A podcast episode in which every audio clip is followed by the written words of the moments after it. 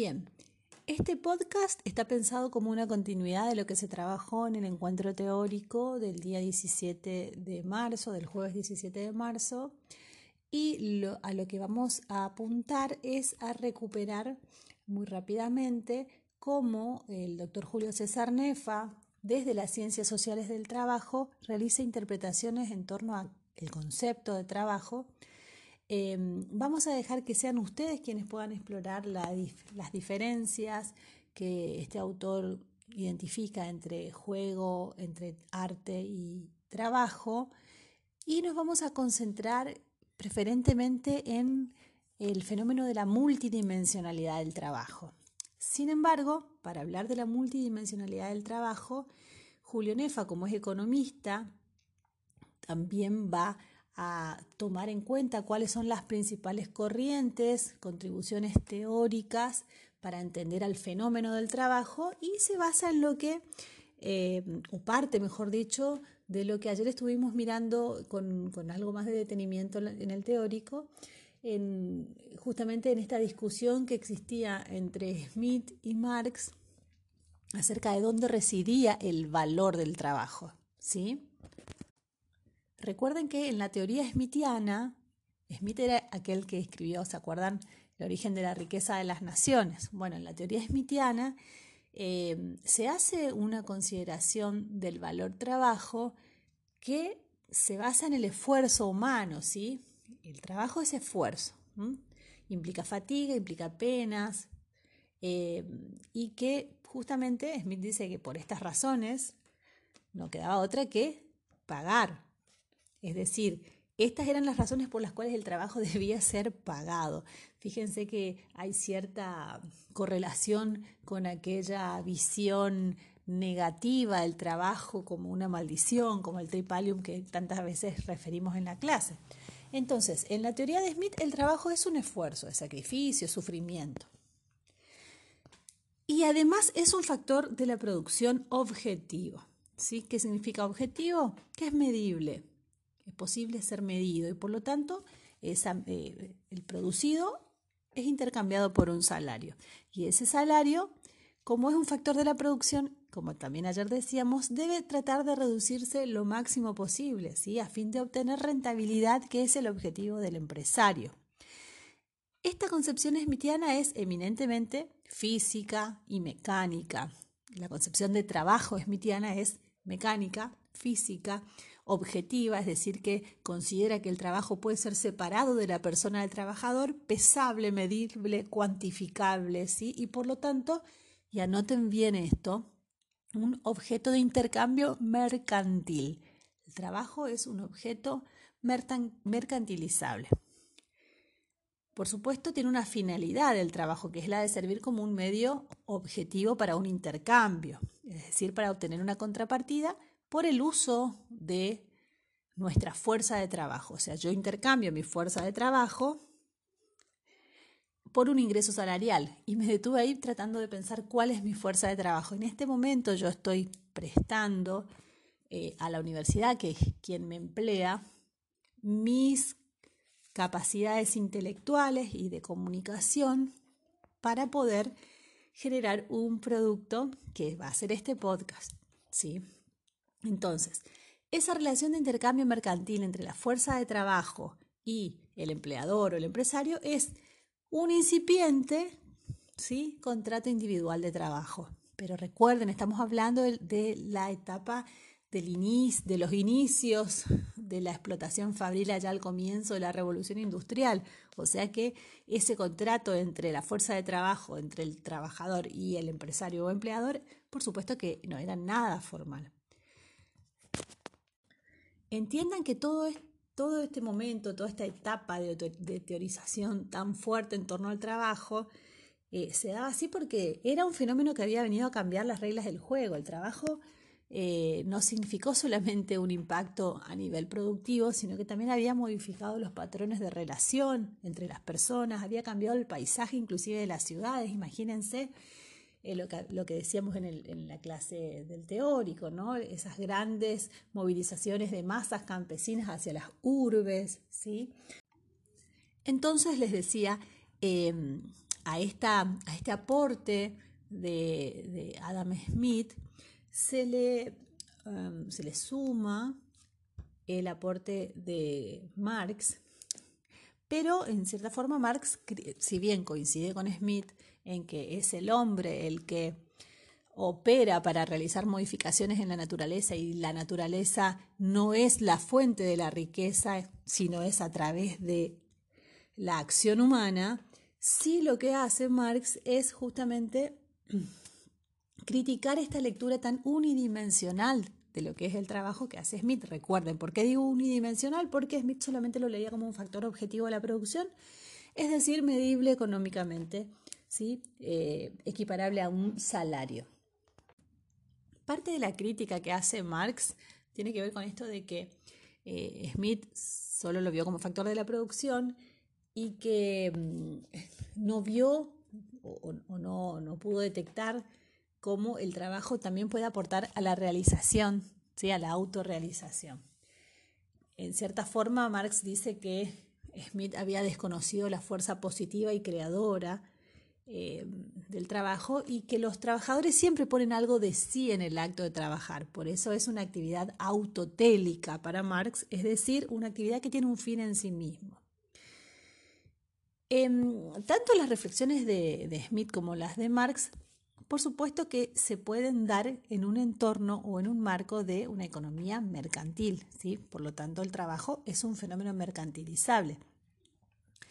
De hecho, la característica más especial del modo de producción capitalista, otra cosa que también vimos eh, muy esquemáticamente ayer, tiene que ver con que em, se da, o sí, se, se inicia la interpretación de un mercado, que es el mercado de trabajo, que es un lugar, que no es un espacio físico, ¿no? pero que es un espacio más bien teórico en donde se da la contratación del uso de la fuerza de trabajo mediante un salario. Y ese salario siempre es menor eh, que el valor que la fuerza de trabajo genera en la producción. Lo voy a decir un poco más lento.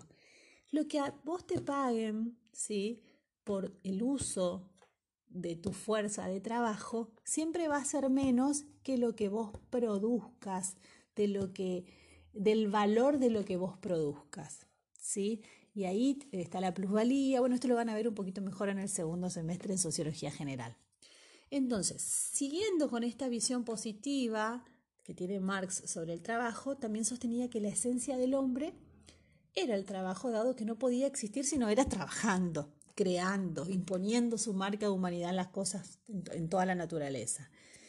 Em, pero claro, como decíamos también ayer, esta fuerza creadora, esta autorrealización, este, esta cuestión autotélica solo se podía dar en un determinado contexto, ¿no? En el contexto y en la forma en la cual se organiza el trabajo en el modo de producción capitalista, ¿sí? Porque recuerden, en la sociedad capitalista el trabajo es heterónomo, subordinado, alienado y explotado.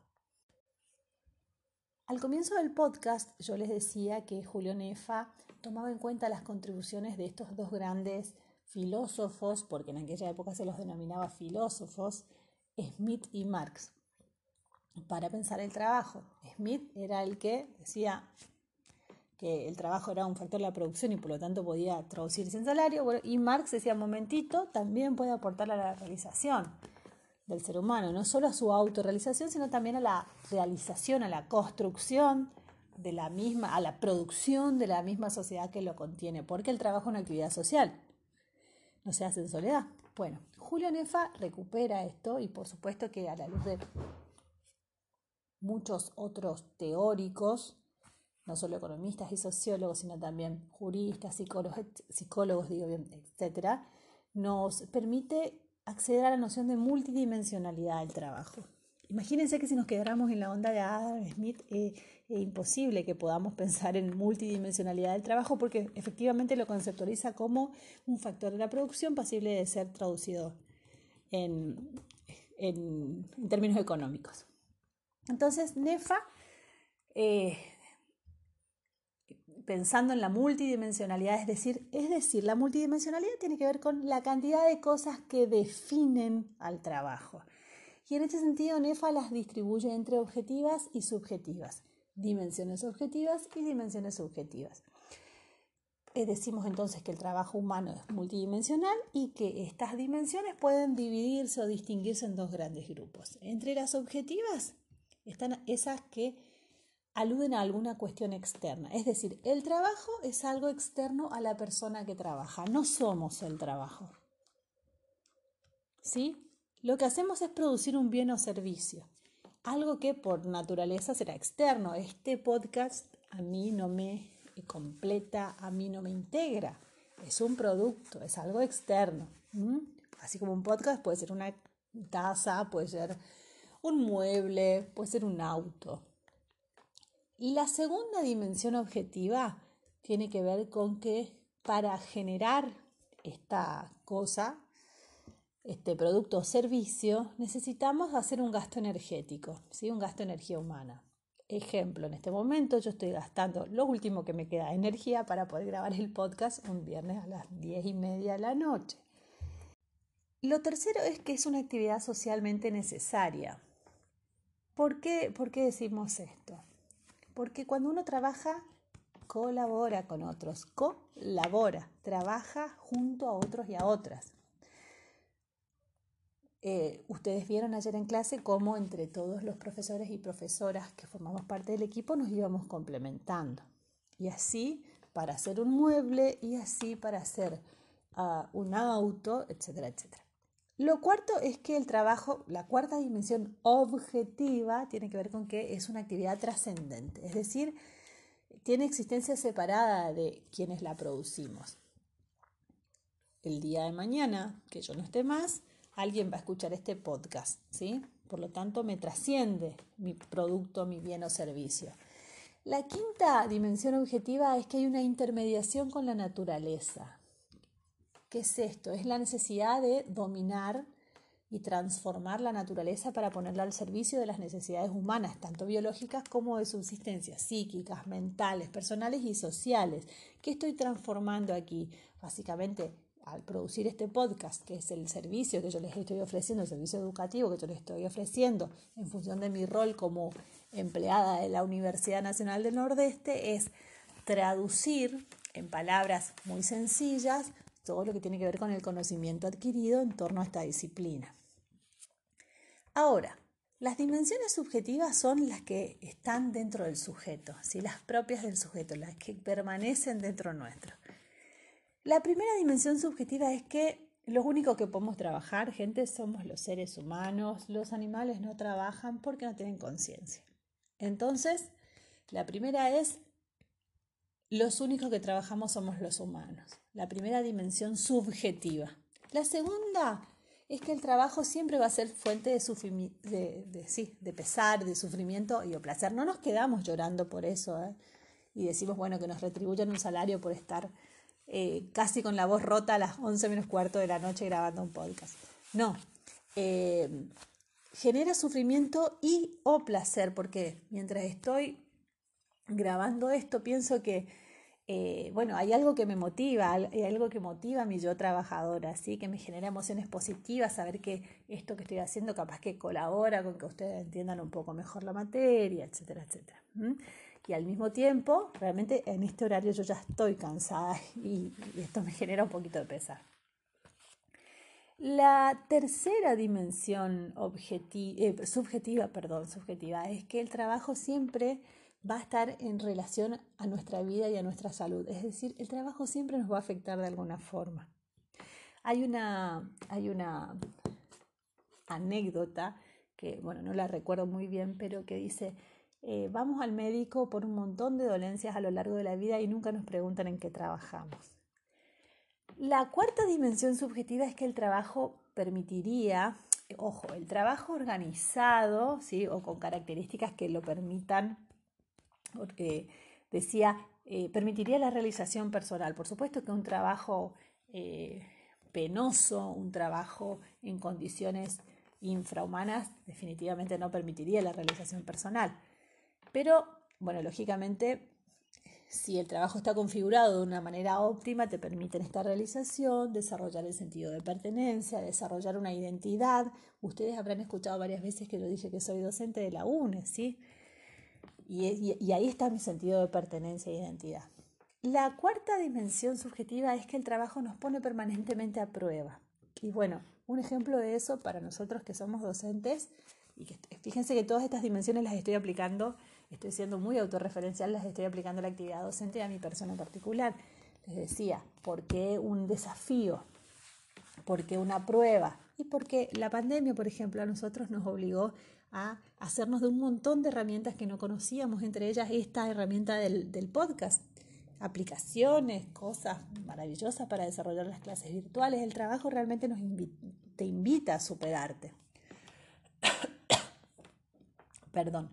Otra dimensión es que, otra dimensión subjetiva, es que trabajar implica asumir riesgos, ¿sí? Más que nada cuando se violan algunas formas para que el trabajo prescripto no quede tan lejos de la subjetividad de quien lo realiza. A ver, lo traduzco.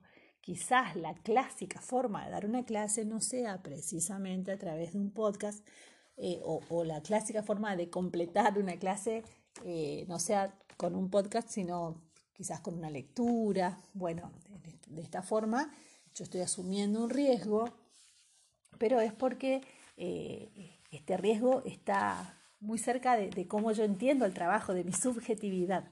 ¿sí? También el trabajo invita, otra dimensión, ¿no? a involucrarte y promueve relaciones interpersonales, es decir, apunta a construir un colectivo de trabajo. Y por último, el desarrollo del trabajo produce una ruptura entre las preocupaciones personales y familiares y las de la vida hogareña, digamos, ¿sí? De las preocupaciones del mundo. Eh, muchas veces a personas que han pasado por eventos muy traumáticos, muy difíciles, le sugieren, digamos, que vuelvan cuanto antes a trabajar. Entonces, bueno, de cierta forma se establece esta ruptura entre las preocupaciones de la fuera del trabajo con las del, las del trabajo. Estas cuestiones ustedes las van a encontrar en el capítulo, en la parte 4. Nefa en el trabajo humano no divide su libro por capítulos, sino por partes, en la cuarta parte. Bien, Espero entonces que esto les haya servido para completar de cierta forma em, lo que nos había quedado como una colita que faltaba para el punto 1 de la unidad 2. Les vuelvo a sugerir que cuando estudien, estudien con el programa, el programa de estudio y que también tengan la bibliografía siempre a mano. Vayan al aula virtual, en el aula virtual está toda la bibliografía organizada y bueno, ante cualquier duda o consulta, tienen el correo electrónico de la cátedra. Les dejo un abrazo y nos volvemos a encontrar muy prontito.